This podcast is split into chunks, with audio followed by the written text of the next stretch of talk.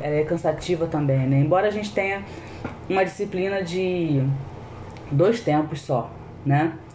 Mas é uma disciplina que atravessa, na verdade, todo o currículo de vocês, né? Vocês viram lá o fluxograma, vocês têm de prática 1 a prática 8. E não é à toa que essa disciplina atravessa o currículo, né? Estamos numa faculdade de formação de professores, uma faculdade de educação. Então, a prática de ensino, junto com o estágio supervisionado, por exemplo, que são disciplinas que eu costumo oferecer no curso, são disciplinas muito importantes, né, que são voltadas para a prática docente, para a ação de, dos, dos licenciandos, né, dos futuros professores em sala de aula. Claro que tem todo um conjunto de disciplinas importantes da ciência geográfica, sem ela, sem esse domínio, não tem o que se fazer em sala de aula, né? Se a gente não tem essa formação, também não se faz um professor sem esse conteúdo, sem essa, esse domínio. Mas é importantíssimo, né? Tanto quanto a gente também saber o que fazer com ele, como transformar isso tudo que a gente aprende. Não é simples, não é só transpor, não é só simplificar o que se aprende na faculdade, não é isso o conteúdo da geografia escolar, né? Muitas vezes é quase que um outro conteúdo. Então, o que a gente vai. Rodrigo que entrou, né? Bom dia, Rodrigo.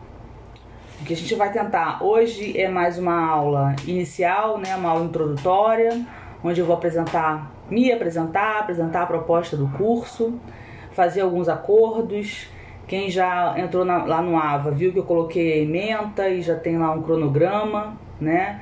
Então, e, mas a gente precisa aí compreender. A gente teve um semestre anterior só com uma disciplina para vocês e eletiva, né? Era o possível a se fazer naquele momento tão conturbado. Sabendo que a gente seguiria nesse modelo esse semestre, é, a gente tentou oferecer as obrigatórias, pensando, claro, em não atrasar mais ainda né, esse início e o tempo que vocês têm de conclusão do curso. Mas a gente tem total ciência que isso que a gente está fazendo aqui está muito longe do que a gente acredita, defende como formação de professor. É, então, assim, é desafiador para mim montar a aula, pensar a aula nesse formato, né? é para vocês. Se vocês quisessem esse formato, vocês teriam se inscrito em uma universidade que oferece EAD, né, que oferece ensino à distância, que é preparada para isso, com todas as críticas que a gente possa fazer. Quando é esse o sistema que a, a universidade, o curso adota, eles se preparam para isso, né, eles se formam para isso. E o que a gente está tendo aqui é o improviso. Claro que alguns professores vão ter mais ou menos sintonia com isso, também não dá para culpá-los, né? Então a gente tem assim, uma mão dupla de empatia que é uma empatia por vocês que estão chegando, ou mesmo os nossos alunos veteranos, né, que não se inscreveram para cursar assim, né, que não tem necessariamente os meios, os recursos sempre disponíveis para isso. Então, claro que a gente tem que ter toda uma sensibilidade. Acreditem que a gente vem nas reuniões de departamento conversando com os nossos professores e eu penso que todos eles têm tido esse olhar mas também penso que a empatia vai ter que ser muito com os professores também, porque não necessariamente eles dominam, né? Esse tipo de tecnologia, eles também têm as dificuldades. Eu fiz uma reunião de departamento que eu comecei assim, como eu estou agora com vocês, exibindo slide, conversando. A internet caiu, né? Fundiei que a net, claro, deu um apagão aí, um monte de gente ficou perdida.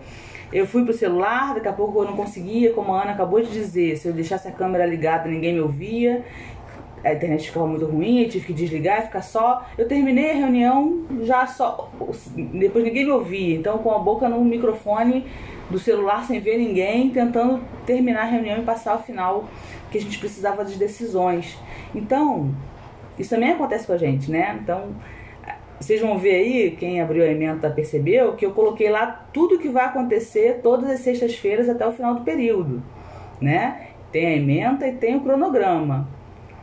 Isso também não vou enganar vocês. Acontece muito no presencial, da gente fazer aquilo. Isso vai acontecer na vida como de vocês como docentes, né? A gente faz o planejamento, é importantíssimo sentar, parar, pensar em como esse curso vai acontecer, que textos a gente vai ler, quais avaliações a gente precisa fazer ao longo do, do período. Mas quando o período acontece, outras coisas atravessam, né? Então é claro que aquilo tá lá bonitinho, a data, o que vai acontecer, como vai. A gente hoje quer que aquele cronograma se realize assim, mas a gente sabe também que outras coisas podem atravessar, né? E isso vale para minha aula e vale para qualquer outra. Então eu já sei que, por exemplo, essa semana a professora Lilian teve dificuldade, né, de entrar na plataforma e deixar o material lá, e o material anterior ficou disponível, né? Da, da, do semestre passado, que não era a disciplina de vocês. A gente sabe que. Então a gente vai precisar conversar bastante para que essas coisas é, sigam acontecendo, mas porque a gente não tem como evitá-las, mas minimizadas e, e, empáticos uns com os outros, né? Eu vou apresentar aqui, eu preparei uma apresentação breve do curso, é, para a gente depois fazer os acordos em relação à disciplina, tá? Então eu vou tentar aqui exibir. E aí vocês me digam, alguém aí me diga que está tudo certo, está. Porque aí eu perco um pouco a visão de vocês depois, né? A minha única preocupação, eu não sei, vocês já passaram pela experiência mais do que eu nesse sentido. Quando a gente está exibindo, eu consigo aceitar se entrar mais alguém na sala? Eu vou ter que parar. Vocês sabem? Tu, tu consegue aceitar também, Lorena? É? Beleza, beleza. Consegue, a gente vai ver a chamada aí pra aceitar. Tá, obrigada. É, veja se vocês conseguem, se apareceu aí uma uma um slide com várias fotos minhas aí. Apareceu. Apareceu? Então, queridos, essa esse início aí é meio que para dizer que os passos da gente vêm de longe, né? A Lorena não chegou aqui é, tão rapidamente, tão prontamente assim como professora da UERJ, né?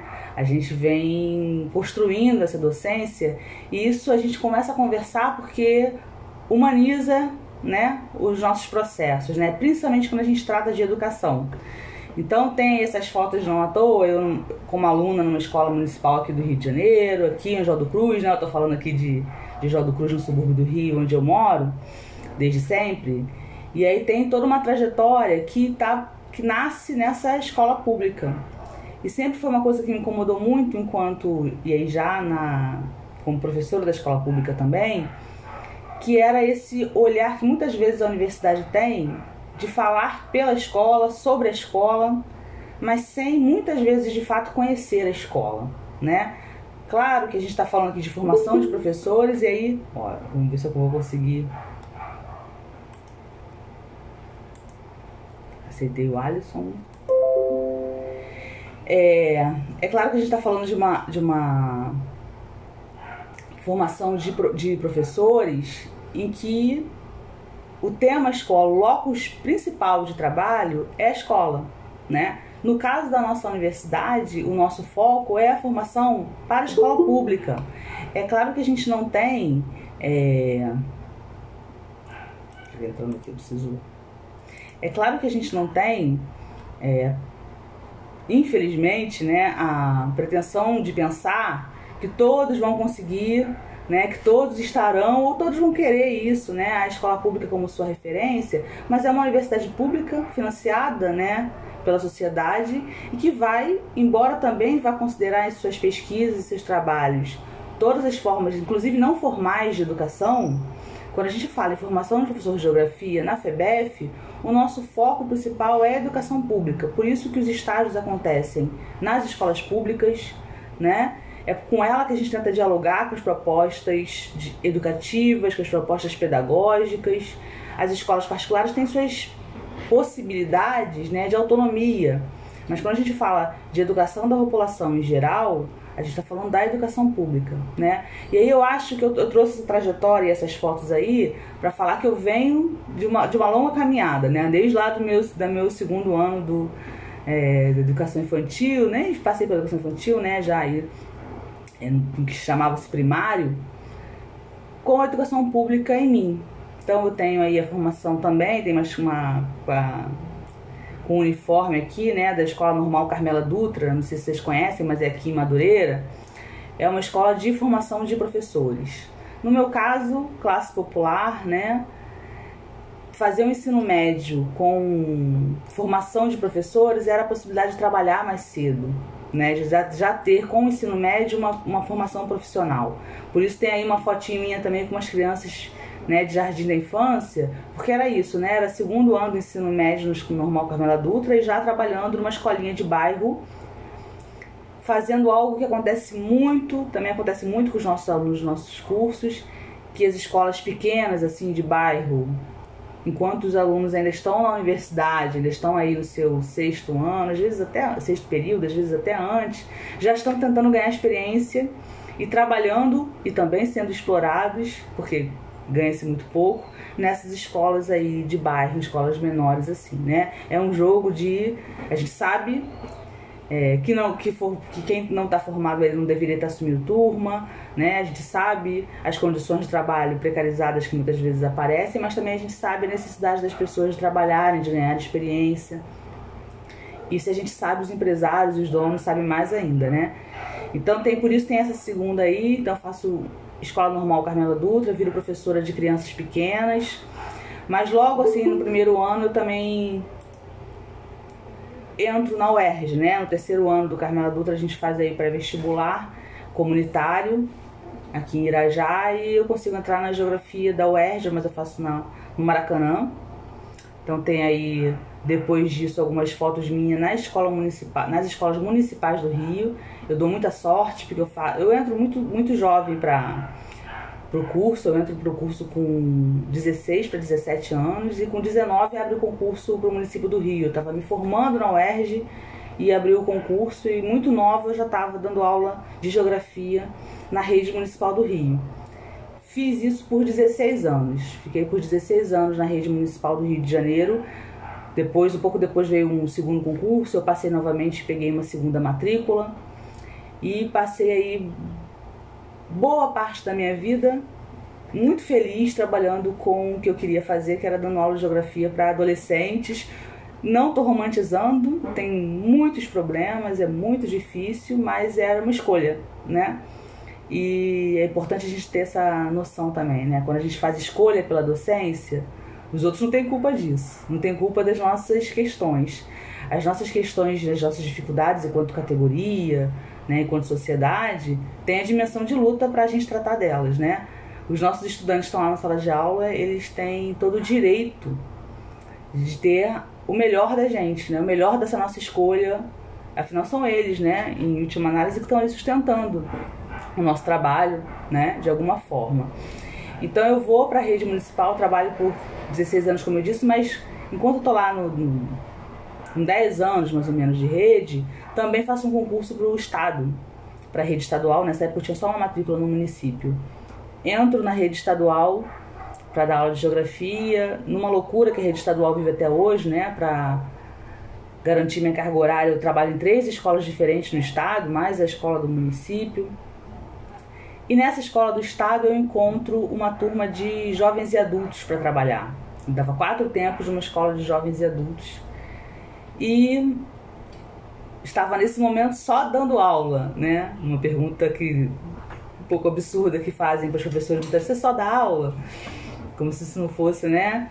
Mas eu estava fazendo, quando eu digo isso, estou dizendo no, sentido de que me afastei da universidade. Defendi meu TCC, me formei, dei sorte para entrar no concurso, fiquei 10 anos trabalhando, a vida seguiu, casei, tive filhos, né? Mas fui para essa escola do estado, para uma outra matrícula, e estava dando aula lá para uma o equivalente hoje a uma quinta série, ao sexto ano, né? Uma quinta série de jovens e adultos com muitas senhoras e senhores na sala de aula. Eu dava aula de manhã no município do Rio para as crianças e à noite para esses adultos às sextas-feiras. E aí um dia eu estava lá passando né, uma atividade no quadro, logo no início dessa experiência, e escuto uma voz de senhora pedindo para ir ao banheiro. Mas senhora que tinha idade para ser minha avó, né? Professora, eu posso ir ao banheiro? Essa é a pergunta mais banal que o professor escuta né, ao longo da sua trajetória. Né? O estudante pedindo, muitas vezes a gente nega ou não de acordo com quem a gente vê, se a gente sabe que é para ir ao banheiro, se não é, para fugir, enfim. A gente vai falar disso um pouquinho no curso também, desse, desse controle né, que o professor acaba exercendo sobre os corpos, sobre as vidas e como a gente precisa lidar com isso. Mas aquilo me bateu muito mal, né, de uma senhora da idade da minha avó achar que precisava numa sala de aula me, me pedir permissão para ir ao banheiro. E é isso, é o cotidiano da escola, a pergunta de sempre foi num outro momento. E é quando ela me faz aquela pergunta, eu começo a me repensar como professora. A pensar aquele lugar que eu estava ocupando naquela sala de aula que fazia com que minha aluna pensasse que precisava me pedir para ir ao banheiro sendo uma senhora na idade que tinha. E aí eu começo a pensar, será que a Lorena não precisa também continuar estudando? Continuar pensando todos esses sujeitos que estão aqui, que têm histórias e trajetórias comigo em sala de aula, como será que eu estou lidando com isso? Né? Será que eu estou virando aquela professora que só repete mesmo? Eu acho até que eu não era. Mas aquela pergunta me fez me provocar. Eu vou ficar. É, não dá para ser professor sem permanecer como aluno, sem permanecer com o interesse de compreender tudo que acontece em relação ao que você faz, tanto em relação à geografia, a se atualizar o tempo todo no que acontece. A geografia é uma ciência né, que está sempre em transformação e a gente precisa acompanhar o que a gente aprendeu em geografia, que estão aprendendo agora, vai se modificar muito até a hora em que vocês entrarem na sala de aula. Então é preciso continuar se formando. E também é uma sempre uma relação humana. Né, da docência. Então são outras pessoas que estão ali e as relações humanas também vão se alterando, também vão ganhando novos contornos, né, ao longo do tempo. Então, por conta dessa pergunta tão simples e tão banal que eu ouvi tantas vezes nos 10 anos em que atuei, eu decidi voltar para a universidade e aí alguns amigos estavam também nesse processo de fazer mestrado. Um amigo tinha acabado de passar e aí eu decidi para UF, né, Niterói, na geografia da UF, fazendo seu mestrado. Eu decidi ir como ouvinte, né? Vou assistir com eles, é aberto. Então eu ia de, uma disciplina específica e assistia para poder voltar com calma também, né? Quero voltar, mas quero ver o que, que eu quero fazer, se a geografia atende, se tem espaço para uma professora de geografia fazer mestrado e como, né? E aí dei muita sorte, porque foi uma experiência incrível. Eu consegui entender que eu podia transformar aquilo que eu estava começando a pensar na escola, com o meu cotidiano, num projeto de pesquisa. Escrevi esse projeto de pesquisa. A ideia inicial era até dialogar dois grandes nomes né, da educação e da geografia, para pensar no ensino, que era Paulo Freire e Milton Santos. Depois esse projeto se transformou completamente, mas a ideia inicial era essa. Submeti o processo, tanto o projeto, tanto ao mestrado da UF na geografia, quanto na na educação, né? Imaginava também que o mestrado na educação pudesse ser interessante para mim naquele momento. Acabei passando nesse também na, e escolhi fazer na educação também na UF. E aí fiz meu mestrado, depois de fazer o mestrado, trabalhando, trabalhando nas escolas, eu não tive momento de licença para estudo, né? Então era uma loucura, era filho pequeno, escolas, duas escolas, duas matrículas e, e mestrado na UF três vezes na semana, eu não dirijo, não tenho carro, então era trem, barca até chegar lá, né? uma loucura, com muito apoio, com muita rede de solidariedade, tanto nas escolas quanto na família, né? Então por isso também foi possível. Essas parcerias são importantes para a vida da gente. Mas fiz mestrado, acabei depois seguindo fazendo doutorado e no último ano e pesquisa sempre voltada para o ensino de geografia. O que eu pesquisei no mestrado e doutorado foram as minhas experiências como professora de geografia nas escolas. E aí que eu queria chegar me doía quando a universidade fazia pesquisa para falar sobre a escola sem pisar na escola, tratando o professor daquela maneira neutra, né? O professor A, o professor B, o professor que não tinha nem nome. Claro que tem ética da pesquisa, mas como eu falei, educação é relação humana, né? É experiência humana. Então, assim, eu consegui fazer um estudo de mestrado doutorado trazendo a Lorena, a professora, às vezes era bem difícil, né? você ser professora e pesquisadora ao mesmo tempo, mas é algo que a gente defende muito, que é preciso fazer. Os meus alunos eram alunos e estavam sendo observados enquanto eu era pesquisadora também. Mas eu fiz mestrado doutorado fazendo pesquisas em ensino de geografia, trazendo as minhas práticas com os estudantes. Em 2015 eu defendo a tese em fevereiro, dia 2 de fevereiro, e no dia 5 eu começo o concurso para a FEBEF, dá tudo certo de novo, eu consigo passar no concurso e aí saio muito é, feliz pela conquista.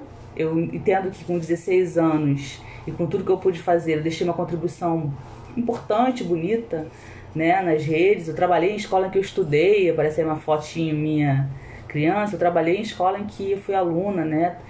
Fui dirigida, né? A diretora da escola tinha sido minha professora, essa é uma experiência bonita de se ter na vida. Mas também sabia que agora minha contribuição podia ser em outro âmbito, que era a formação de outros professores, né? E aí por isso que eu chego à FEBEF, chego ao ERG, dou muita sorte com essa chegada também, porque encontro no ambiente da universidade, que a gente também é, sabe que tem suas vaidades, né? Essas formas de, de lidar com o outro, mas eu encontro Vânia. Vânia chegou depois de mim, né? Mas eu encontro Andréa, Luciano, que é o nosso vice-diretor, pessoas muito dedicadas à educação pública, à educação pública popular da periferia, lá de Caxias, né, da Baixada.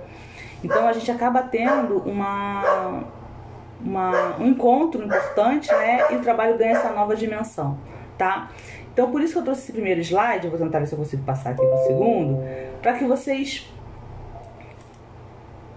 é, compreendam que é, a gente vai falar de experiência humana, de prática de ensino, de relação entre pessoas, relação professor-aluno, relação entre professores em escola e no fundo a gente está falando de relação entre pessoas sempre, né? Pessoas que têm as suas histórias e as suas trajetórias. E a gente se humanizar nesse momento que a gente está sendo o tempo todo colocado para se desumanizar, né? Para deixar de se preocupar com o outro, pensar sempre é, é muito difícil, muito difícil a gente pensar a docência sem imaginá-la como uma coisa coletiva. A gente vive experiências pessoais, por isso a minha pesquisa, né? Eu vivi aquelas experiências que eu narrei na, minha, na tese, na dissertação. Mas elas são também experiências da educação da cidade, da educação do país. E elas precisam ser compartilhadas, né? Entender como ciência também é isso. Então, por isso que eu trouxe o primeiro. Eu consegui passar para o segundo slide? aí para vocês? Sim. Sim, porque aqui para mim tá. É... E aí eu vou trazer então a, a disciplina. Eu passo então para a FEBF para ser professora de ensino geografia, essa é a minha área. Luciano, Lorena e Vânia são os três professores da área de Geografia e Ensino na FEBF e a gente vai atuar com vocês nas disciplinas de prática de ensino, de prática de ensino 1 a 7, sempre um dos três ou um professor substituto, como a gente tem a professora Sabrina também é, no nosso curso. Com os quatro estágios, né? Essa relação estágio que é uma disciplina muito significativa para mim, porque é a disciplina em contato com a escola. Como eu venho da escola, eu sou uma pessoa que respeita a escola, que entende os problemas, mas acredita na potência da escola. Então, é um lugar que a gente tem que pisar. Eu gosto muito de samba. E a escola é um lugar que a gente tem que pisar devagarinho, né? Não dá para chegar lá é, a universidade está chegando e sabe todas as soluções para aquele lugar que está sendo vivido por aquelas pessoas lá, naquelas realidades, né?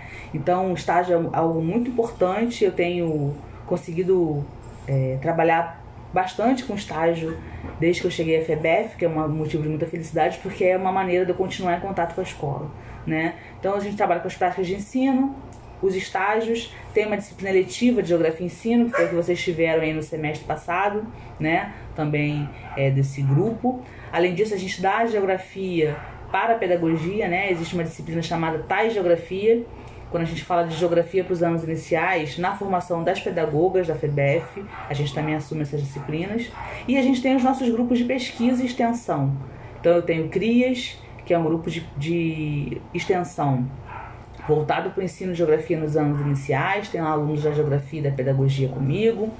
É, a gente, a tem o grupo de extensão dela, que é para crianças com necessidades especiais, principalmente visão, né? Como se ensina geografia para crianças cegas. É o tema da pesquisa de extensão da Vânia, que é muito interessante. O Luciano vem ao longo do tempo também desenvolvendo ensino de geografia nas periferias, com grupos de, estudos dele. Vânia e eu participamos desse grupo de estudos e a gente tem feito esse esforço de dar a centralidade que as disciplinas de ensino têm dentro do nosso curso, tá? E aí por isso que tem aí a nossa ementa, né, que é o que está aparecendo para vocês agora, que é quando a gente organiza exatamente esse planejamento, né? Prática de ensino não quer dizer que a gente é uma disciplina que incomoda muitas vezes e muitos alunos quando eu cheguei reclamavam que era uma disciplina que tinha pouca prática, sendo mesmo intitulada prática. tem dois equívocos, tem duas situações aí. Uma que eu concordo e discordo. Eu acho que uma disciplina que se chama prática de ensino precisa prever, discutir, apresentar situações que sejam compatíveis com as demandas da prática, do cotidiano de um professor. Né? Então, se isso pouco acontece, os alunos estão certos em reclamar. É preciso que, a, que o cronograma, as emendas deem conta das demandas da prática. Mas onde eu discordo? Isso não quer dizer que a gente não tenha que ter teoria, que a gente não tenha que ter textos e discussão de textos como tem em qualquer outra disciplina. Né? Ela tem um tempo menor porque ela é diluída ao longo do, do currículo, mas é uma disciplina tão importante quanto teoria da geografia, geologia, quanto as disciplinas voltadas para a ciência geográfica. Né? Então, o desafio da disciplina é mostrar primeiro que ela tem o nome da prática de ensino, mas que toda prática não nasce do nada tudo que a gente vê hoje como práticas sociais, como práticas educativas, estão pautadas em alguma teoria. Tem alguma teoria que elas estão respondendo. E se não estão, é a partir delas que a gente produz as novas teorias, né? As teorias são baseadas em quê? Não são abstrações. Elas são formuladas a partir de alguma coisa que se observa na prática. Então, vocês vão ver que é uma disciplina prática. Isso não quer dizer que a gente vai só trabalhar é, com a formulação de atividades didáticas, também vai ser isso, e muitas vezes será, mas isso sempre pautado numa discussão teórica, tá? E aí o que a gente tem é, aí na emenda, primeiro a carga horária da disciplina, né? Uma disciplina então de 90 horas, por isso são dois tempos semanais, né? É uma disciplina obrigatória no currículo. E aí quais seriam em linhas gerais os objetivos da disciplina? Compreender o percurso histórico do pensamento geográfico escolar, a geografia tem uma coisa muito interessante. Ela surge primeiro como uma disciplina escolar, mesmo sem ter formados para isso, mesmo sem ter curso universitário. Primeiro as, a rede, as redes, os sistemas de ensino decidem que a geografia precisa entrar no currículo e aí vai dar aula de geografia pessoas não formadas nisso, porque o curso não existia, para depois ela se tornar uma ciência na universidade, né? Então, qual é o percurso específico que a geografia escolar tem historicamente, né? Como que a gente analisa as diversas teorias educacionais e suas contribuições para o ensino de geografia? A gente está falando de uma geografia ensinada, né? Tem toda por isso vocês têm também tantas disciplinas pedagógicas no currículo. Uma outra reclamação muitas vezes os alunos fazem de que tem muitas disciplinas da pedagogia. Ora, como funcionam as disciplinas a gente pode discutir, mas é impossível pensar que, é, que se forma professor sem discutir cultura na educação, filosofia da educação, história da educação, né? Afinal de contas, são de geografia, mas são antes de geografia professores. Vocês viram ali quando eu mostrei a, as fotos, tinha minha, minha foto com Escola Normal Carmela Dutra, né? Eu fiz formação de professores. É claro que quem já vem dessa trajetória já conhece algumas discussões, mas quem não vem vai ser professor de geografia, está cuidando da geografia, mas também tem que estar tá cuidando do ser professor, né? Que é anterior a ser de geografia ou de história. Então, por isso é a centralidade que e a importância que as disciplinas pedagógicas também têm. No nosso curso, a gente vai tentar fazer uma relação dessas teorias com o ensino de geografia. Outro objetivo: reconhecer o cotidiano escolar como espaço sociocultural, locus da construção do professor pesquisador, que individual e coletivamente vai percebendo pela investigação, ação, reflexão, a indissociabilidade entre prática e teoria. Isso que eu estava aqui dando os exemplos, né? A gente vai, a ideia é pensar que a escola é lugar de estudo para o aluno, é lugar de estudo para o professor, porque ela é lugar de pesquisa, então a gente vai sempre, eu vou.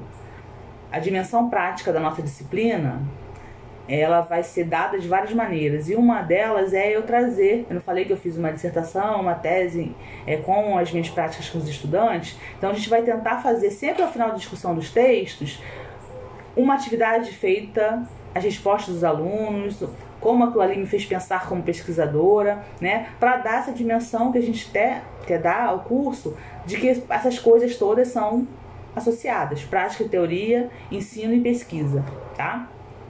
Bom, para fazer, é, para chegar nesses objetivos, a gente tem aí a nossa ementa. Então, primeiro ponto da nossa ementa, geografia científica, geografia cotidiana, e geografia escolar. A gente pode fazer, são várias geografias, né? A gente pode falar da geografia física, por exemplo, no, aí nas disciplinas que vocês têm, vocês devem ter percebido que a gente tem a geografia né, chamada geografia física, está lá representada na climatologia, na geomorfologia, na geologia, e a gente tem a chamada geografia humana, né, representada lá em Brasil 1, Brasil 2, teoria da geografia. São geografias que têm até metodologias de estudo diferentes, mas que compõem uma única ciência, né? Que tentam responder à relação homem-natureza, que tentam responder às relações espaciais. A gente tem, além dessa divisão em geografia humana e, e física, que a gente precisa fazer os pontos de conexão o tempo todo, a gente também tem outras geografias. E aí está tá colocada a geografia científica, é essa que vocês estão tendo contato aqui na universidade, é essa que a gente está produzindo enquanto conhecimento. A gente tem a geografia escolar, como eu disse, não é só uma tradução, uma simplificação da geografia da universidade, tem toda uma outra forma de se organizar, né, de se pensar essa geografia escolar. Essa vai ser bastante objeto aqui da nossa discussão também. É claro que ela não está é, isolada das outras duas, né? E a geografia cotidiana. Todo mundo produz geografia. Todo mundo produz relações com os espaços, né? não precisa passar pela escola para fazer essa geografia cotidiana, para saber como eu desloco-me no espaço de maneira mais interessante, importante para mim, fácil para mim, né? Tem todo um que é um conhecimento geográfico, um raciocínio geográfico que está na vida das pessoas. Quando eu estava lá naquela experiência de EJA que eu falei para vocês que me faz voltar a estudar, eu passo para aquela pergunta do posso ir ao banheiro, né? Vou, começo a ir à universidade, assistir as aulas lá como ouvinte e começo a repensar: o que, eu estou fazendo errado aqui? Como é que eu vou fazer esses alunos é, terem uma relação comigo mais humana, que não seja essa da professora que está lá na frente, no palco, para qual eu tenho que levantar a mão, pedir para o banheiro sendo um adulto, né? E aí eu comecei a perceber assim: bom, essas senhoras e senhores, a maioria não são cariocas. A maioria deles não é de, de gente que nasceu no Rio. E começa a perguntar de onde eles são. E eles começam a me contar de onde eles vêm. E eles começam a escrever a narrativa de deslocamento, como é que foi sair do Nordeste para o Rio de Janeiro, sair de Minas para o Rio, qual a saudade que eles sentem é, da terra, né, do lugar onde nasceram, quais são as condições de trabalho que eles encontram aqui que eles tinham lá. A gente começa a fazer geografia e a mostrar como a geografia está na vida. Porque aqueles conteúdos que eu estava escrevendo lá, que eram de sexto ano, né? Fase dos Ventos, a linha do Equador, as linhas imaginárias da Terra, um conteúdo inicial do sexto ano, claro que são importantes, mas eles precisam ainda mais nessa altura da vida. Quando a gente está na escola, a gente vai dizer que o aluno precisa saber daquilo e vai dar várias para passar na prova, para passar no Enem, para ser alguém na vida. A gente vai desconstruir muitas dessas frases que a gente fala para as crianças. Mas como falar isso quando você vê lá uma senhora de 80 anos sentada no banco escolar? Já viveu sem a escola já vive, né? Ela tá ali, ela já, já não precisou da escola para viver a vida dela. Então, aqueles conhecimentos são importantes por quê? Como isso vai dialogar com a vida dela. E aí, assim, a gente começou a trabalhar as, traje as trajetórias de vida, as narrativas de vida. Então, vamos descobrir como é que fica nessa geografia. Tem um mapa. Onde é que está lá Minas aqui no seu mapa? Qual foi o caminho? Por que será que foi isso? Qual é a diferença que você sente no clima? É... E aí a gente vai puxando da vida das pessoas aquela experiência, né? E isso que eles portam não é geografia escolar, não é geografia científica, mas é uma geografia também que, é que a gente chama de geografia cotidiana. E elas precisam estar em relação, né? É isso que dá sentido ao que a gente faz. Para que a geografia tem que estar no currículo escolar? Não é só para a gente garantir que vai ter emprego professor de geografia, né? É porque ela tem importância para as pessoas compreenderem mais ainda as suas vidas para compreender ainda mais, fazerem uma, como Paulo Freire vai dizer, fazerem uma leitura de mundo, né? Conseguir fazer leituras de mundo, ampliar suas leituras de mundo. Então, por isso tem aí na nossa ementa essas três geografias. Depois tem os sentidos da escola e a geografia escolar no Brasil, né, respondendo esse percurso, a formação do professor de geografia, a pesquisa como eixo do trabalho pedagógico, né, o professor está sempre atento ao que acontece para pesquisar o seu cotidiano, o cotidiano como espaço de reflexão e ação, e as categorias, os conceitos e as habilidades no ensino de geografia. A gente vai trabalhar muito também nesse, nessa prática 1 quais são os conceitos principais da geografia que precisam permear toda a ciência, Já vou antecipar lugar, paisagem, território. A gente vai trabalhar como esses conceitos aparecem na escola, nos materiais didáticos, como eles nos ajudam a que o sujeito compreenda para que serve a geografia, né, em suas vidas, né, na sua, nos seus cotidianos, tá? Aí embaixo começa a, a questão voltada para nossa disciplina, né? Como vai ser a nossa avaliação. E aí eu coloco que a gente tá de maneira bem ampla na, na ementa e tá de maneira bem detalhada depois no cronograma, a gente vai chegar lá. Mas como vai ser composta essa avaliação? Né? A gente vai produzir atividades aqui que vão compor a nota lá no final do semestre, né? Então, qual é a proposta? Que a gente tenha momentos, a gente vai ter sempre uma aula baseada em textos, em referências que eu vou mandar para vocês, né? Então, a gente vai ter atividades avaliativas que vocês vão desenvolver questões específicas sobre textos específicos, em diálogo com lives que aconteceram aí nesse último semestre, de tudo de ruim que teve né, nesse semestre virtual, também teve alguma coisa positiva, que foi a gente ter muito acesso a lives construídas por pessoas, referências na área de geografia e de ensino de geografia. Né? Então, vou falar alguns nomes que vocês vão ouvir agora de prática 1 até prática 8. E a gente teve essas pessoas gravando materiais e deixando disponíveis. E aí eu acho importante também a gente acionar esses materiais colocados à nossa disposição. Então vai ter aulas aí que não que serão assíncronas e a atividade será assistir algumas dessas lives e produzir material e tudo isso vai compor a avaliação final de vocês. Se a gente tivesse no modo presencial, seria o momento do, do pânico. Os meus alunos sempre dão aula para mim, né? Em estágio eles fazem isso individualmente. Nas práticas, eu vou alternando as formas em que isso acontece. Então, na prática 1, normalmente essas aulas que a gente chama de aulas que a gente chama de aulas experimentais, é, porque elas têm um tempo curtinho, né? Elas são muito baseadas nas provas de aula, que muitas vezes se, se pede aí nesses concursos, né? Eu fui por muito tempo avaliadora de, de concurso do município do Rio, e ele tinha esse, esse momento, né, da prova de aula. E aí eu e tinha tudo para dar muito errado, mas também tinha coisas muito interessantes, né? A gente pensar que a universidade também tem esse papel de preparar para aquele momento ali de 20 minutos de aula e, e é também, era também interessante. A gente conseguiu fazer isso por um bom tempo na disciplina. Claro que a gente não precisa começar isso no primeiro período, ainda mais sendo remoto dessa forma. Então eu vou, ao longo do tempo a gente vai discutir isso, mas eu vou pedir a vocês, né? A gente vai se organizar em grupos e vocês vão ter um momento aí do curso em que vocês vão dar aula utilizando né, a internet virtualmente para os demais. E aí a gente vai amadurecer essa proposta mais à frente. Também teremos um momento de uma avaliação individual escrita, mas com, com o formato que a gente está vendo agora, né? Com a questão sendo enviada e sendo marcado um dia para vocês enviarem ou sendo marcado naquele mesmo dia o tempo para vocês, ao invés de assistirmos aqui, fazerem a avaliação. Vou chegar na parte aí do cronograma, vai ficar mais claro como a gente está pensando a avaliação, tá? Passou aí para a bibliografia? Hum. Hum? Ok. Bibliografia do nosso curso, então. Vocês têm aí. É... Alguns a gente vai essa bibliografia básica obrigatória são efetivamente os textos que a gente vai fazer leituras ao longo do semestre, tá? Então são seis indicações aí, eu acho. Essas aí são seis, não, sete, que a Bell Hooks está ali com H minúsculo porque é assim que ela se apresenta. Mas a gente tem uma.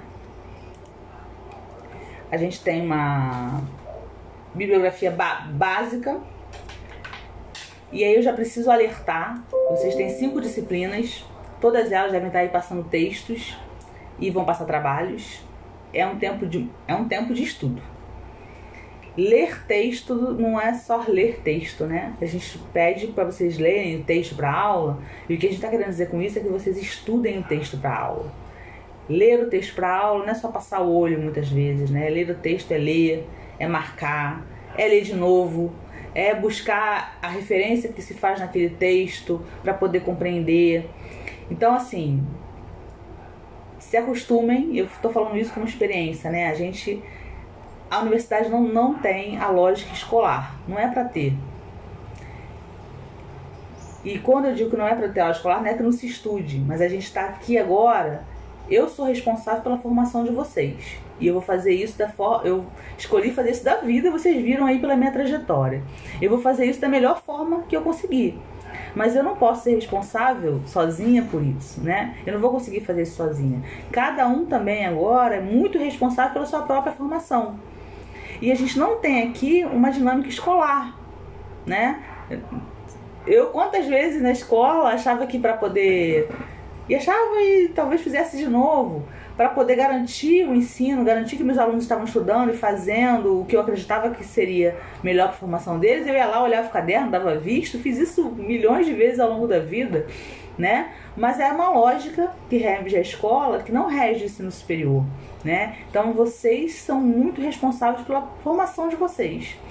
E é por isso que eu estou dando esse toque vai ser difícil, vai, porque a gente está nesse meio que também atrapalha muito. A gente vai ter todas as condições de conversar, né, sobre o que funciona ou não funciona. Pode ser que coisas que eu esteja propondo aqui não funcionem e a gente precise reavaliar, mas é preciso dedicação, né? Muitas vezes vai ser bem difícil, outras vezes vai ser mais fácil, né? Mas é preciso garantir um tempo para se dedicarem a isso, a estudar, a a aula da gente é o momento da formação de vocês. O estudo, a independência de buscar de buscar referências é outro momento e tão importante quanto, tá? É... Eu tô parando um pouquinho aqui, porque eu sempre vou anotando quem tá entrando, para poder ver se a gente está conseguindo alcançar todo mundo que está na pauta. E aí, então tem alguns autores, né? Essa primeira aí eu quero destacar para vocês, a Helena Kalai. O que está aí como indicação é somente um texto dela, né? Somente um texto dela de de muda ensino, muda geografia, mas ela tem uma vasta contribuição. A gente, eu posso falar três autoras, e aí são três mulheres, que são as grandes referências do ensino de geografia. E a Helena Calai é uma delas. Né? A gente vai falar depois das outras duas, tem a Lana Cavalcante e tem a Sônia Castelar. São as três professoras né, que estão hoje atuando nas universidades e que produziram a maior parte do que se tem aí de referência do ensino de geografia, né, mais amplo. Claro que a gente tem muitos outros, tá? Mas essas são três grandes referências. Quando vocês forem lá, chegar no momento de fazer concurso para professor nas redes aí da vida, com certeza esses três nomes vão estar lá, tá? Então eu indico primeiro esse texto dela, esse é um texto que a gente vai fazer a discussão em sala de aula, sala virtual de aula. A segunda, lembra, eu falei que eram três? A Castelar não está aqui, mas a Cavalcante está. A Lana Cavalcante lançou ano passado esse livro aqui, Pensar, chama Pensar pela Geografia. A gente vai, já é a nossa leitura da próxima aula, semana que vem, né? A gente vai ler a introdução e um texto e depois mais à frente a gente vai ler um novo texto desse livro. É um livro importante que ela consegue fazer Acho que quase tudo que está no nosso programa tem nesse livro aqui, que é a trajetória do ensino de geografia é, no Brasil, que são como o ensino de geografia foi se alterando com as teorias educacionais, né? Enquanto a teoria educacional foi se alterando, como isso tinha impacto no ensino de geografia, como se trabalha com os conceitos de geografia em sala de aula, né? Então é um livro recente dela e aí tem esse título interessantíssimo, né? Pensar pela geografia, não é pensar a geografia, né? É como que a gente olha as coisas do mundo utilizando a geografia como forma de raciocínio. Isso é uma defesa que a gente vai fazer muitas vezes aqui, na próxima aula a gente vai falar muito disso, né? Como que a gente entende também a geografia como uma forma de pensar o mundo, tá? Então essa é uma das referências que está aí na bibliografia de vocês. Depois a gente tem um nome da educação, né? Florestan Fernandes, um grande nome da educação junto com Paulo Freire, em que ele vai falar em um texto a gente vai discutir a formação política do professor, né? A gente tem toda uma dimensão técnica de como dar aula, como ser professor, né? A gente não fala muitas vezes que fulano sabe muito, mas não sabe ensinar. Quantas vezes a gente barrou com professores assim, né? Que a gente percebia que tinham domínio dos seus conteúdos, mas que tinham dificuldade de passar esses conteúdos, ou de explicar, ou de ter uma didática, né? Isso é muito comum Durante muito tempo, por muitas vezes se fala isso. Essa é uma dimensão da docência, o fazer, o ensinar. Mas isso não é só isso, né? A dimensão da docência está para além disso, porque ela está falando com pessoas, ela está formando pessoas para a sociedade. Então ela também está falando de uma formação para transformação. Porque se a sociedade tivesse uma maravilha, a gente estava formando só para se inserir nela, mas ela não está. Então a gente precisa pensar também numa educação que está almejando a transformação da sociedade, né? Por isso pensar numa formação política do professor é o que esse texto do Florestan, que é um texto pequenininho, que são três páginas, é, vai levantar essa discussão. A quarta indicação aí é da Bell Hooks, também uma, uma indicação, vocês estão vendo que, o, que a bibliografia tem geografia, né? Tem ensino de geografia e tem educação. É nesse livro aqui dela, da Bell Hooks, é, ensinando a transgredir a educação como prática da liberdade. Né? Bell Hooks também é uma referência, uma referência do movimento negro é, no nosso nas discussões do movimento negro no mundo todo, né? Mas ela tem uma discussão forte na educação, nessa educação necessariamente antirracista, antissexista, anticapacitista, em que a gente também precisa se comprometer, né? A transformação do mundo passa pela transformação desse mundo cheio de preconceitos, né? Cheio de opressões. Então a Bell Hooks vai trazer essa dimensão também para nossa aula, como a escola dialoga com essas teorias e com essas necessidades de transformação, tá? Por isso ela está na nossa biografia. Depois a gente tem, e não poderia deixar de ter, né, um, Milton, um primeiro texto do Milton Santos para vocês. Milton Santos com um texto que é o professor como intelectual na sociedade contemporânea. O Milton Santos não é um autor que pensou o ensino de geografia, né? Ele pensou a ciência geográfica. Mas ele tem esse texto em que na verdade é a transcrição de uma palestra dele numa aula inaugural de formação de professores de geografia, em que ele se põe a colocar a teoria que ele desenvolve a serviço de pensar o ensino e de pensar o ensino de geografia. Então a gente vai trabalhar e vai estudar esse texto do Milton Santos. Depois a gente tem Paula, é, Gilberto de Souza e Paulo Juliás, nesse livro lançado também ano passado, nesse livro também lançado ano passado. Estou tentando fazer aqui com vocês uma biografia, vocês estão percebendo, né? Que passe pelas ciências que interessam pra gente, que tenham obras são referência, né, que são tradicionais de se discutir, mas também tem obras com reflexões novas, né? Esse livro aqui, Geografia, Ensino e Formação de Professores, a gente vai ler dois capítulos deles também em momentos diferentes do nosso curso.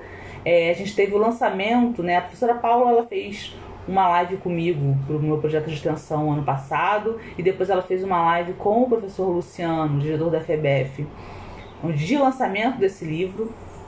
É um livro que tem aqui, ó, essa capa que tem tanto a Paula, os autores, né, como professor, como trabalhadores, né, a carteira de trabalho deles. Então a gente pensar na dimensão da docência como uma técnica, na dimensão da docência política e na dimensão do trabalho, né? Quem é o trabalhador docente? Quais são as condições de trabalho dos docentes no país? Quais são as lutas que eles enfrentam? Quais são as condições necessárias né, de luta? É também aí uma referência que a gente vai trabalhar, uma bibliografia obrigatória no nosso curso. E por fim, também tem uma dimensão de arte na docência, né? Trabalhar, dar aula, né? a aula também tem uma dimensão humana que está para além da técnica, para além da política e para além da condição do trabalho, como realização criativa, como realização da potência do humano. Então a gente também tem aí o Manuel Fernandes Neto, que escreve muito bem sobre isso, né? tem um livro lindo sobre, com crônicas sobre a aula, e a gente vai ler um dos textos do Manuel Fernandes Neto também nessa disciplina, tá? Depois disso, vocês vão encontrar aqui uma bibliografia complementar. Essa eu não vou comentar cada texto, não. Algumas dessas, em alguns cursos anteriores de Prática 1, foram obrigatórias, e aí agora eu transformei em complementar, para fazer alteração na bibliografia, lógico, né? Mas elas são tão importantes que elas continuam aí. E aí eu vou só lembrar o que eu disse a vocês, né? A gente tem compromisso pessoal, cada um aqui com a sua própria formação. Então, esses, essas indicações ali é para quem quer ir além, eu gosto disso, estou gostando do que eu estou fazendo, do que eu estou vendo, quero ir, quero fazer mais, quero ser mais, quero entender mais.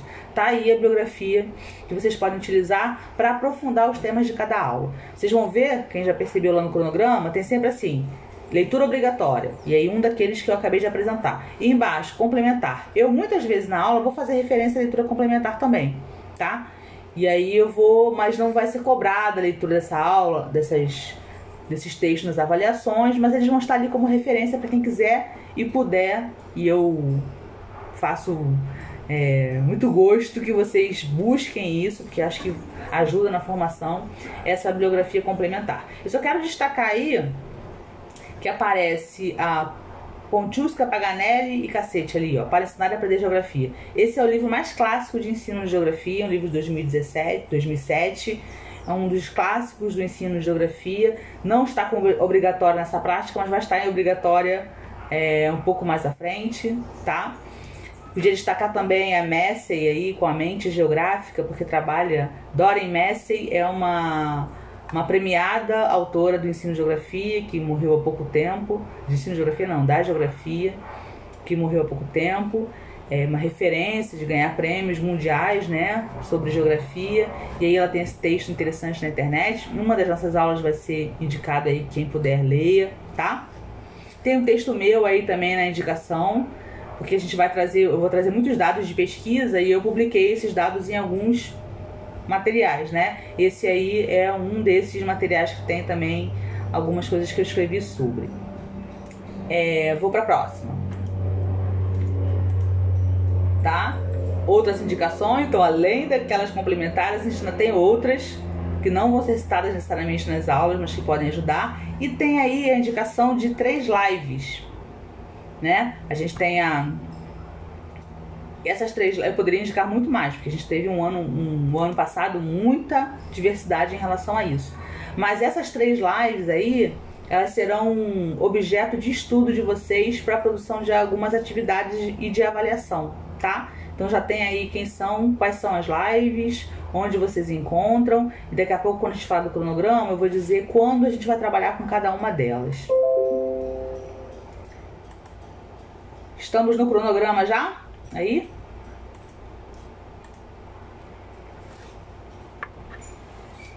Sim?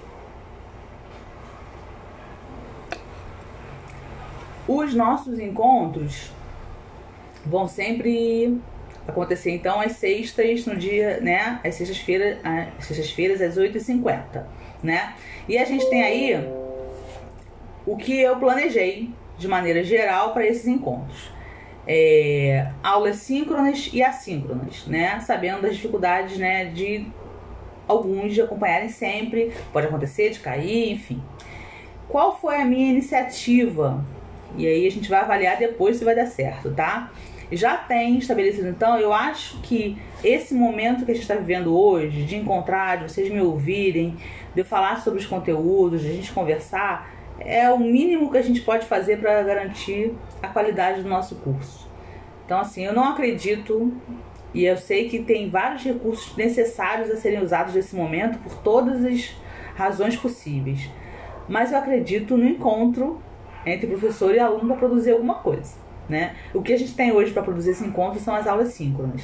Então, vocês, quem já viu lá e quem não viu vai ver agora, eu planejei muitas aulas síncronas. Eu planejei muitas sextas-feiras estar aqui às 9 e às 18 ao vivo com vocês para poder garantir o nosso conteúdo, garantir minimamente o nosso conteúdo, né? É... Claro que eu também fiz algumas propostas de aulas assíncronas para vocês terem, mas mais para vocês terem acesso a outros materiais do que para abandonar a proposta da síncrona. Mas a gente tentou aí fazer um, um jogo onde as síncronas fossem maioria. Nesse sentido, é, eu claro que eu fico pensando em quem não puder, em quem acontecer alguma coisa com a internet não puder recuperar tempo de assistir a aula. E aí eu tô fazendo, já tô começando desde ontem aqui esse experimento. Eu produzi num um aplicativo aqui, eu abri um canal de podcast. Eu uso isso no, no CRIAS, no projeto de extensão, para leituras de, de histórias geográficas para criança, né? O nosso grupo produz. Mas não nesse formato que eu estou tentando fazer agora. Qual é a minha ideia? É de que eu consiga eu estou tentando começar a aula, eu coloco aqui para gravar no canal de podcast. E a ideia é que quando termine a aula, eu consiga fazer a publicação do podcast no nosso canal. E aí, por algum motivo, alguém que perdeu alguma coisa, né, ou que precisou naquele dia não pôde estar junto, eu vou continuar dizendo que o melhor que a gente pode fazer é estar tá aqui juntos, né, para garantir esse espaço e esse encontro. Mas quando acontecer alguma coisa atípica e não puder, vai estar tá lá no canal, né? E aí onde estiver vai dar para ouvir, né? Se tem tem com várias plataformas, né? Porque com o Google mesmo vocês conseguem abrir, embora seja de um, de um aplicativo, ele abre em qualquer outra plataforma ali, tá? Então essa é a minha proposta para a gente tentar fazer de maneira síncrona muitas vezes, tentando garantir quem não puder. Não posso garantir a tecnologia, não posso garantir que chegar aqui e não gravou, né? Se vocês puderem me lembrar, a professora tá gravando? Antes eu até agradeço, porque hoje eu tô fazendo direitinho, mas não sei se isso vai se repetir. O tempo aqui de gravação é de uma hora, a gente já tá aqui a 55 minutos, já vai até parar aqui para poder continuar numa segunda parte da aula. Mas a ideia é essa, tá? Depois vocês me digam aí se vale a pena fazer, se vocês têm alguma outra sugestão. Nossa aula do dia 26 é essa, aula inaugural, apresentação e ementa. Em março a gente tem primeira aula, então na sexta-feira que vem, o tema da aula é para pensar geograficamente o mundo. O texto base é esse da Lana Cavalcante que eu escaneei aqui e vou mandar para vocês. É a introdução e a parte 1 do capítulo 4, né, o desenvolvimento do pensamento geográfico. Essa, esse capítulo 4 a gente vai ler em dois momentos. A parte 1 é na semana que vem e a parte 2 vai ser mais à frente. Além, então a base é o texto da Lana Cavalcante, essa é a leitura obrigatória e tem, para quem quiser, quem puder, essas outras referências aí. Não tem aqui o link, né, onde vocês podem acessar, se for caso de internet, mas na bibliografia tem, tá? Lorena. Oi, oi. Vai colocar no grupo do WhatsApp também? O quê? Os links dos textos? Sim, sim. Alguns eu, eu escaneei, né? Vou tentar botar lá no Ava. E aí a gente a gente tenta depois colocar o link, botar no Google Drive, né? Botar o link, tá? Deixa, okay. deixa eu só parar, parar a gravação aqui. Eu acho bom, Lorena, tá ótimo, obrigada tá bom? informação. Tá. Comigo não tem problema nenhum. É o mesmo estudante, eu tô aqui, claro, eu tô sempre com as duas pautas mesmo e vou me organizar. Mas quando são professores diferentes, eu acho melhor pra gente evitar problema, evitar assistiu ou não assistiu, o professor não registrou, fazer assim. Tem, tem, a possibilidade de fazer, não altera nada, é um, uma inscrição online, uma troca online que vocês fazem, então acho melhor, tá? É, deixa eu seguir aqui, depois a gente vai falar de algumas coisas mais práticas também, tá? Bom, dia 12 tá aí como. Tá cortado aqui pra mim. É, de ensino geografia e transformação da sociedade, um fórum, né? É a nossa primeira atividade. Essa atividade, ela não necessariamente vai ser de avaliação, mas no dia 12 a gente não vai ter aula síncrona, né? É a nossa primeira aula assíncrona. E aí eu vou indicar que vocês assistam essa live, né, com a professora Vejam para mim que tá com um negócio aqui na frente, eu não tô conseguindo ler. Mas é Ana Giordani, né, que tá aí. É a professora de prática, é uma professora da UF, de ensino de geografia da UF, que fez uma excelente live. Quando chegar no dia 5, semana que vem, eu vou orientar o que é para vocês fazerem no dia 12, né? Não necessariamente precisa ser no horário da aula, mas vocês vão assistir a live e eu vou botar uma atividade no AVA para ser respondida a partir dessa, dessa live, tá? A partir da, do que vocês assistiram na live da professora Ana Giordani. Essa que é a nossa programação aí pro dia 12 de março. Aí a gente vai pro dia 19 de março.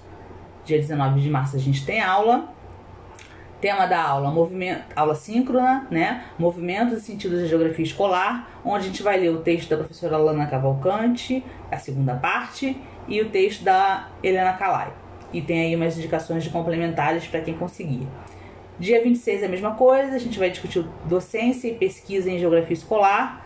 Tem o texto do Milton Santos e da Bell Hooks, e tem ali indicações de complementares Nesse dia a gente vai ter um feriado logo depois, que olha, do dia 26 de março, a gente só vai ter aula depois do dia 9 de abril, porque 2 de abril é feriado. Então eu deixei uma atividade. Cadê? Uma atividade aqui embaixo, ó, atividade avaliativa 2,5. Eu vou explicar no dia 26 qual é essa atividade. Também é baseada numa live. Essa vai valer 2,5. Vocês vão assistir a live da professora Núria. E aí pode fazer a atividade individualmente ou em dupla. E aí já tem uma data de entrega dessa atividade, tá? Então vocês vão receber no dia 26, não no dia 2, e vão ter aí 15 dias, porque no dia 2 não tem encontro, é feriado, e vão ter até o dia 8 para me entregar essa primeira avaliação valendo dois pontos em mim. Em abril, coisa é feriado, vamos para o dia 9. Dia 9, o tema da aula é a formação política do professor de geografia, o texto base do professor Gilberto e da professora Paula, com o texto do Florestal Fernandes. Vamos discutir na nossa aula síncrona, tem aí algumas indicações de textos complementares. Dia 16 a mesma coisa, tema da aula, a aula de geografia como território de ensinar e de aprender. Dois textos, os dois se chamam a aula, né? Um é a aula do Manuel Souza Neto, o outro é a aula Espaço Território, desse livro da Paula e do José Gilberto. Tem os textos complementares, um texto meu e outro texto do professor Manuel Neto. E aí nós vamos para Aí dia 23 é feriado. No dia 30, a gente tem a segunda avaliação 2,5. É, de novo, no dia 30 vocês vão assistir a live do professor Gilberto e da professora Paula, essa live que o Luciano mediou, que a FEBEF transmitiu, tá lá no Facebook da FEBEF. Tem lá no comecinho tem o um link para vocês. Vocês vão assistir, eu vou propor alguma coisa em cima da live, uma questão, uma atividade para ser desenvolvida. Vocês podem também de novo fazer individual ou em dupla. Não botei ali a data de entrega ainda, quando chegar mais perto eu falo para vocês. E aí a gente tem outros dois pontos e meio da avaliação, tá? Maio. Em maio a gente não tem discussão de texto. É, é o nosso último mês de aula, né? A gente vai ter no dia 7 e o dia 14. A gente vai ao longo aí de março e abril construindo isso, tá? Mas no dia 7 e no dia 14 vai ser é o momento reservado para os grupos que vão produzir as aulas experimentais. Então a ideia é que os grupos vão se formar com temas que eu vou sugerir, num formato de aula que eu vou sugerir, e aí vocês vão dar aula, os grupos vão dar aula para a turma, né? Para mim e para os outros colegas. Todos nós vamos avaliar, todos nós vamos participar, fazer indicações da aula, tá? Então vai ter lá 20 minutos e aí o grupo vai se. A gente vai pensar no formato. Vai ser um dia que eu sei mais difícil, né? Que muita coisa pode acontecer, que a gente vai precisar que vocês estejam aí com as câmeras, estejam aí é, com o material produzido para apresentar. Eu sei que vocês devem ter aí outras disciplinas é, indicando seminários, né? é algo muito comum na universidade, a apresentação de seminários como uma avaliação. E aí já vou dizer que o que eu vou propor não é seminário, o que eu vou propor é aula. Então já é um primeiro movimento de vocês enquanto professores. É, tem, tem diferença. E aí eu vou explicar depois com calma, a gente vai aprender como se constrói um plano de aula, como se realiza uma aula. Claro que de maneira experimental, por isso tem esse nome, né? 20 minutos então, de maneira bem experimental, mas aí os grupos vão se apresentar parte no dia 7 e parte no dia 14. Esse trabalho dos grupos, a aula experimental, a preparação dela e a aplicação no dia, conjunto dessas duas coisas, vai valer 5 pontos. Então, aí a gente tem uma nota fechada, né? Duas avaliações individuais ou em dupla entregues, valendo 2,5 cada uma, e uma aula experimental valendo 5. É o nosso primeiro 10, né? Disposição de, de nota. E vamos para o segundo, no dia 21 de maio. Aí a gente vai ter no horário da aula é, uma avaliação individual. Eu vou disponibilizar a prova, né? A aula, a avaliação. Eu tô chamando de prova porque é avaliação individual escrita, tá? Mas isso não quer dizer que vai, vai ficar câmera ligada, todo mundo fazendo prova, não, não é isso não. Eu vou passar a avaliação nesse dia que tá marcado vou mandar para vocês pelo grupo, por e-mail, e aí vou marcar a data. Só que essa não pode ser em dupla como as outras. Essa vai tentar fazer com que vocês respondam sobre o conjunto de leituras do semestre. Então, o que, que eu por por que eu tô falando em estudar o texto, gente? Tô falando em estudar o texto que é para anotem as coisas, leiam e vão sublinhando o que, que você está lendo em que. Essa, esse conjunto de estudo vai ser muito importante para vocês fazerem essa avaliação individual né? Ela vai pedir para vocês relacionarem com perguntas e os textos lidos. Então, se quando você receber a avaliação, você não tiver anotado nada, tiver que buscar lá no grupo onde está o texto tal para começar a ler e começar a responder, vai ficar mais difícil, né? E eu tô falando da questão prática da, da avaliação, né? Não tô nem falando aqui mais da formação geral, o quanto isso é importante. Mas criar esse hábito de estudar o texto, não só ler, fazer anotações, fazer indicações. Quando eu estiver aqui na aula síncrona explicando o texto, falando sobre ele e também fazendo registro de alguma maneira, anotando. Quem tiver isso tudo organizado no dia 21, né, nessa avaliação, tem a avaliação quase que pronta. Porque a avaliação vai pedir para você relacionar coisas que a gente falou aí ao longo desses dois meses. Se isso estiver tudo registrado, é, isso vai ajudar muito a realizar essa avaliação, tá? Então, essa avaliação do dia 21 vale 10 pontos. É avaliação individual, que vou marcar, vou entregar e vou marcar um dia para vocês me devolverem respondida. Claro que vocês vão ter, vou poder olhar os textos, olhar as anotações e produzirem essa avaliação e vão ter um tempo para isso. Isso também vale 10. A média final, então, é o resultado da avaliação individual escrita, mais a soma de todos os trabalhos e, e, e a aula experimental dividido por 2, tá? No dia 28 de maio, a gente vai se reunir para avaliar o curso, para dizer o que, que funcionou, o que, que não funcionou, né? A avaliação do curso é avaliação. A avaliação sempre é de mão dupla, tá? A avaliação nunca é só do aluno, né? O professor também se avalia quando ele avalia os alunos. Mas a avaliação do curso é pensando nos próximos, né? Então é, é um momento que eu preciso que vocês é, coloquem o que, que funcionou, o que foi legal, o que deveria permanecer, o que, que não funcionou. É claro que a gente espera que depois disso a gente não tenha um curso à distância, mais que seja um curso presencial, mas que a gente possa avaliar as leituras, né, o que, que foi difícil, o que, que foi fácil, o que, que sentiu falta, para a gente poder melhorar o curso.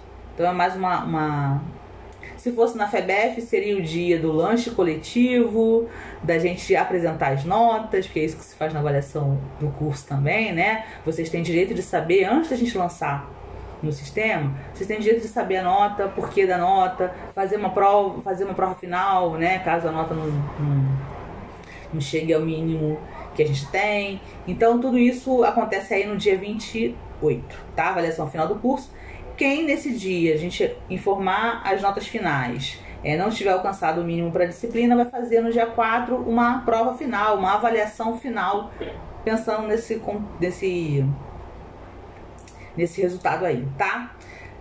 Não é para assustar, não, tá? É, esse é o nosso normal lá na faculdade. Tudo isso aí está mediado pelas tecnologias. Tudo isso aí, por isso vai ter avaliação. Se fosse lá, vocês teriam nesse dia uma prova que eu entregaria e vocês teriam tempo para fazer, né? Não é isso que a gente está propondo agora. Vai ter uma avaliação individual. Quero ver vocês escreverem sobre o nosso curso, sobre o que leram. Vou entregar, vocês vão fazer, vou fazer com consulta aos textos, com consulta às anotações, tá? Então fiquem bem tranquilos em relação a isso. É, então terminamos aí no dia 4, né? Quero saber se tem alguma dúvida quanto a esse cronograma, alguma proposta, alguma sugestão para a gente encaminhar aqui para o final. Ficou tudo claro? Vocês compreenderam? Tudo tranquilo. Tudo tranquilo? Tudo tranquilo é, os textos tu vai passar todos pra gente, né? Em relação às, às bibliografias para as aulas, vai passar tudo pra gente, né, Lorena? Isso. As obrigatórias, hoje vocês vão já, já vai estar lá na página daqui a pouco o texto da. Na página no grupo, né? Eu já escaneei o texto da semana que vem. Então toda semana eu dou o texto da semana seguinte, tá?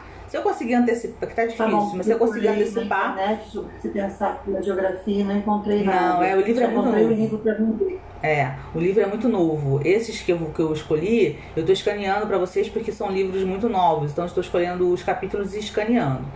Eu não garanto tá. que vai conseguir mandar também a complementar, até porque a bibliografia complementar tem alguns que são livros inteiros, né?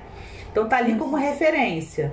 Então, o que eu vou me comprometendo aqui a mandar para vocês toda semana é o texto da semana anterior, tá? O texto da semana posterior. Tá então, bem. hoje eu mando do dia 5, tá?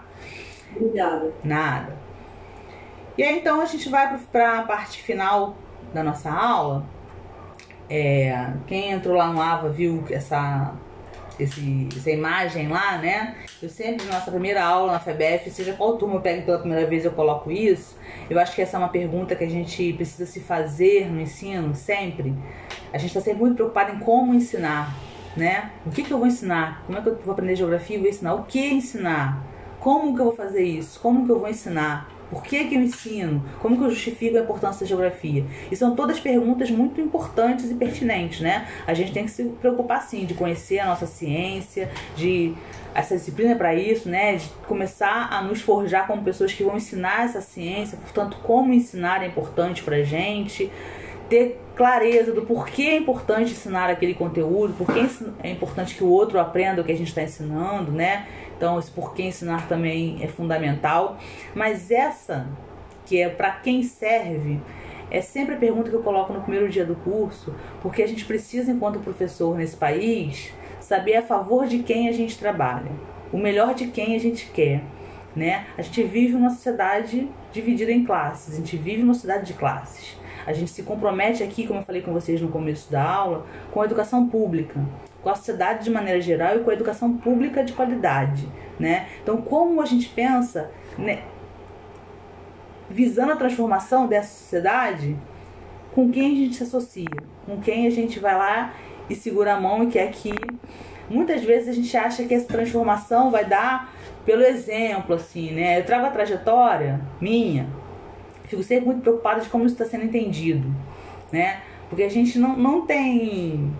Não é uma trajetória de mérito, né? É claro que tem um esforço pessoal, eu já falei aqui das redes, das pessoas que me ajudaram, né? É claro que a, nossa, a gente é sempre herói da nossa história, né? Mas a ideia aqui não é de que seja. É de, a gente está trabalhando a educação como um direito. E se a educação é um direito de todos e de todas, é a favor disso, é para isso que a gente. que o nosso conhecimento tem que servir, né? O que eu ensino para vocês na universidade, que os professores ensinam, é um direito de ser aprendido. E a gente precisa falar de modo a ser entendido também, né? Tem um, algumas coisas que rolam na internet interessantes, né? Uma vez eu vi isso, alguém dizendo que que o que estuda, o que produz, precisa saber contar para avó. Precisa saber chegar em casa e dizer para em casa que está estudando, né? É claro que tem vários atravessamentos disso. É claro que o conhecimento científico tem a sua linguagem, né? Mas essa linguagem tem que ser acessível. E quando ela não for entendida, vocês têm que ter o direito de dizer, olha, não entendi. Mas esse não entendi também tem que ser um motivo de vocês não aceitarem. Se alguém escreveu e alguém falou, a gente tem que entender. Então alguém tem que explicar melhor. Mas a gente também tem que correr atrás de todos os meios para poder compreender. Então, para poder compreender e criar os meus processos, eu tenho que estudar mais, eu tenho que ler, eu tenho que buscar as referências. São dois processos, né? Cobrar que a gente tenha coisas inteligíveis, entendíveis e que a gente tenha associação política com que a gente quer defender como educação e fazer o nosso processo individual de buscar melhorar, de buscar conseguir compreender mais, né? É sempre mão dupla, vocês vão me ver falando isso muitas vezes aí. É, então, para quem serve o, o nosso conhecimento? Para que sociedade? Não é um conhecimento só para é, inserir o outro. Eu quero muito que vocês virem professores de geografia e trabalhem e sejam felizes com isso. Mas eu quero que vocês façam isso não só para se inserir no sistema e nem só para educar alunos que se insiram no sistema, mas que tenham no horizonte a transformação dele, né? É, meu segundo, o penúltimo slide aí que fala dessa escolha, que foi o que eu tentei sensibilizar no começo, da docência. Eu vou ler esse trechinho. Fala assim: escolher a nós mesmos e começar a nos tornar o que somos é uma escolha existencial. A escolha existencial é um salto. Se você pensa no mundo e em esferas, pode dizer que você salta para uma esfera para a esfera ética ou religiosa, para a esfera do político, do erótico, da arte criativa ou estética e assim por diante. Você não escolhe a filosofia, mas a si mesmo como filósofo. Você não escolhe política, mas a si mesmo como político. Você não escolhe seu amado, mas a si mesmo como amante. Você pode falar também do salto em outros termos mas nos termos da nossa presente discussão, diria que salto significa destinar a si mesmo e não determinar a si mesmo. A gente está falando aqui de uma escolha, escolher a si mesmo, né? Então, mas uma escolha que também nos escolhe. Então, quando a gente escolhe a docência, quando a gente escolhe a geografia, fiquem cientes que ela está nos escolhendo e que ela está impondo para nossas vidas muitos desafios também, né? E que a gente tem que estar preparado para fazer, para se destinar enquanto professor, para se destinar enquanto professor de geografia, tá? E por fim, é, o Paulo Freire vai ajudar a gente também um pouquinho nesse, nessa primeira aula aí, nesse primeiro encontro, porque ele vai dizer que ninguém começa a ser professor numa terça-feira às 4 horas da tarde. Ninguém nasce professor ou marcado para ser professor. A gente se forma como educador permanentemente na prática e na reflexão sobre a prática. E já vou chamar o Saviano embaixo que vai dizer que a docência ela está entre um compromisso técnico e uma competência política. Isso que Freire fala é muito importante, né? Vocês vão sair daqui quatro anos, se a UERJ deixar, é, e se a pandemia deixar, isso tudo deixar, né? Mas vocês vão sair daqui com professores de geografia. É, e se sentindo muito ainda inseguros em relação a isso. Muitas vezes culpando o curso, achando que não estão preparados, que não foram preparados para um monte de coisa que a realidade vai mostrar. É o que eu disse, o que vocês vão aprender agora, daqui a algum tempo, ele, por isso que precisa estar em constante estudo, né? Mas principalmente saber que eu fiz essa trajetória e eu continuo sentindo frio na barriga porque a aula vai começar. Sentindo toda o desafio, todo o desafio de que são agora de novo aqui 25 pessoas se formando e que eu tenho a minha colaboração para dar com isso e que eu tenho que estudar para fazer isso. Então, para dar aula para vocês para esse livro aqui, eu vou sentar, eu vou estudar, eu vou formular né? Por isso que a gente tem que ficar alterando a bibliografia, porque senão a gente fica repetindo, fica lá pegando aquele papelzinho amarelinho, velhinho, repetindo o que a gente já fez há 20 anos. A sociedade não é igual a 20 anos pra gente fazer isso, né? E isso a gente não vai. Claro que tem gente que você vai pensar, caramba, nasceu para ser professor, né? Outras pessoas que você vai olhar pela característica da personalidade, mas não é simples assim. A docência ela se faz ao longo do processo, ela não se faz, não vai ser no dia da minha colação de grau que eu virei professor e agora está pronto. Vai estar tá pronto nunca. Né? Essa é a escolha que se faz, né, que a docência provoca. Então o que a gente vai fazer é o melhor possível para estar tá o mais preparado possível, mas sabendo que não é um fim, né? Que é um início de trajetória mesmo, tá? E aí eu vou convidar vocês, eu sei que eu não sei quais são as dinâmicas que os outros professores fizeram, mas entendendo as, as dificuldades da internet, seria a gente teria esse momento na universidade de cada um falar, se apresentar e escutar as histórias, seria essa primeira aula. Mas também sei dos limites que esse tempo remoto traz pra gente e sabia que tinha muita coisa para falar hoje. Então eu vou propor para vocês, eu também quero conhecer igual eu falei lá que fiz com os alunos né, esse tempo todo, um pouco das trajetórias, das escolhas, dos motivos das escolhas.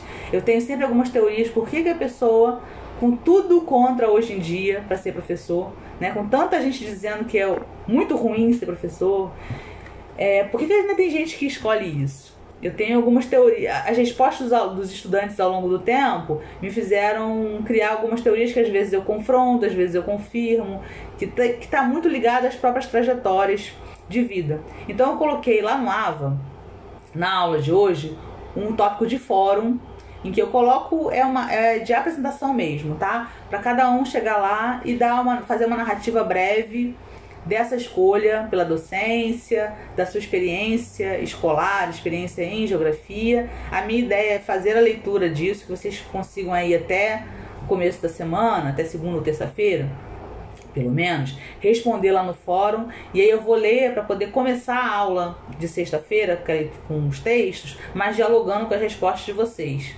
Pode ser assim? Pode sim, professor. Deixa eu fechar aqui para aqui. Sim.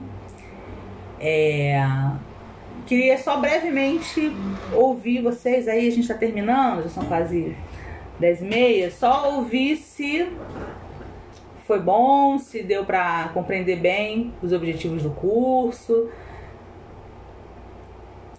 Podem abrir aí os áudios. Sim, pra mim sim, entendi bem. Sim? Eu até fiquei uns 10 minutos atrás, mas consegui acompanhar tudo. Tá.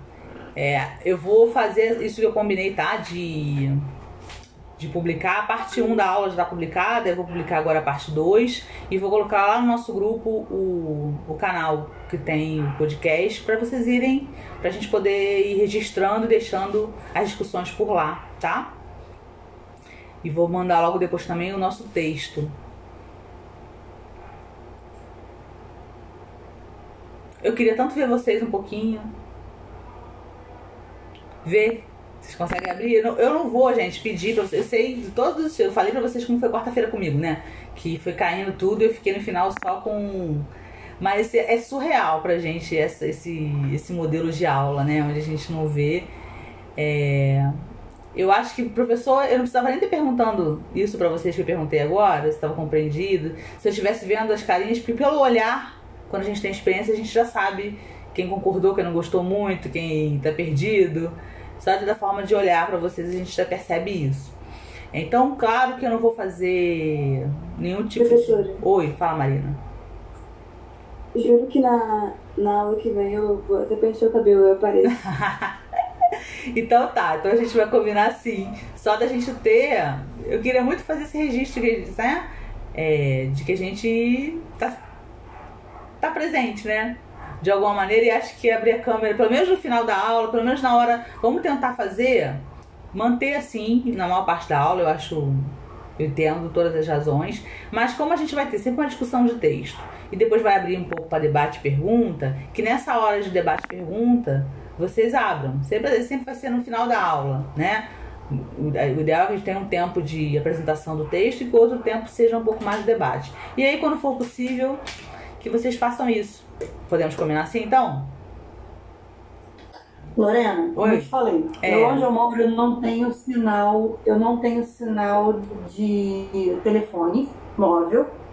Eu moro em Praia de Mauá, distrito de Magé, mas aqui bem, bem na roça. Uhum. Eu tenho internet local, entendeu? Uhum. Só que a internet local, só Jesus na causa. Porém, eu tô Falei com o esposo, quero ir lá para poder tentar aumentar esse meu link ou pelo menos manter o que eu preciso. Certo. Entendeu? Certo. Eu tô fazendo todo o possível. Eu posso às vezes aparecer e vai cair, você me adiciona de novo, eu apareço, pode ficar Beleza, Ana. Beleza. Eu acho que mais do que aparecer, que aí eu acho que já falei os motivos que eu gostaria e que sei mesmo sabendo que é difícil, você já participou pra caramba hoje, né? De alguma forma, que vocês criem não tem aqui previsto ponto de participação, que é uma coisa muito comum que a gente coloca, tá? Nos elementos, que a participação nas aulas também vai compor a avaliação, né? E justamente por saber das dificuldades que isso não tá lá como pontuação da aula. Mas mesmo assim eu acredito em aula com participação, né? Se não é palestra, se não é, é outra coisa. E aula não é palestra, por isso que eu falei que aula experimental não é seminário. Aula não é palestra, a aula é diálogo. Então, assim, ainda que não consiga, como a Ana acabou de colocar as, as questões dela, eu tenho certeza que não, é só, não são questões só dela, podem ser questões minhas. Mas é um dia que eu não consigo, eu tenho que dar aula assim também. Né? Mas que a gente tente fazer isso, se possível, abrir as câmeras na hora dos debates. E quando não for possível, quando for ficar complicado, que ainda que seja por áudio, mas que, que demonstrem participação, né? Que fale assim, eu li, professor, eu li essa coisa aqui e, traga alguma contribuição do texto, né? Que traga alguma coisa que a gente possa efetivamente fazer com que esse espaço fique cada vez mais parecido com uma sala de aula, né? E aí a sala de aula, já tô vendo a Bruna ali, já adorei ver a Bruna. Obrigada, Bruna. E assim, pensando que vocês vão ser professores, e pensando que vocês vão sentir muito isso, né? Não sei se vocês viram no passado, teve muito isso, né? Gente que colocou é, no final do ano, feliz porque os alunos fizeram isso, ligaram as câmeras, né? Professor é bicho bobo, gente. Coisa pouca já deixa a gente. E a gente está vivendo um momento muito fragilizado, né? Um momento muito.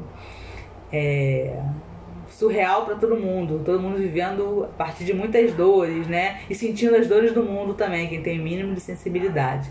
Então, assim, a gente ter, ver aí a carinha da Bruna e da Paula agora, me deixa. É, eu me sinto mais professora assim, tá? Obrigada, Sandra.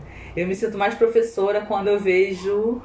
E ainda mais vendo que eu tô formando professores que vão saber exatamente esse sentimento da gente quando estiverem lá. Né? O quanto a gente precisa de conexão.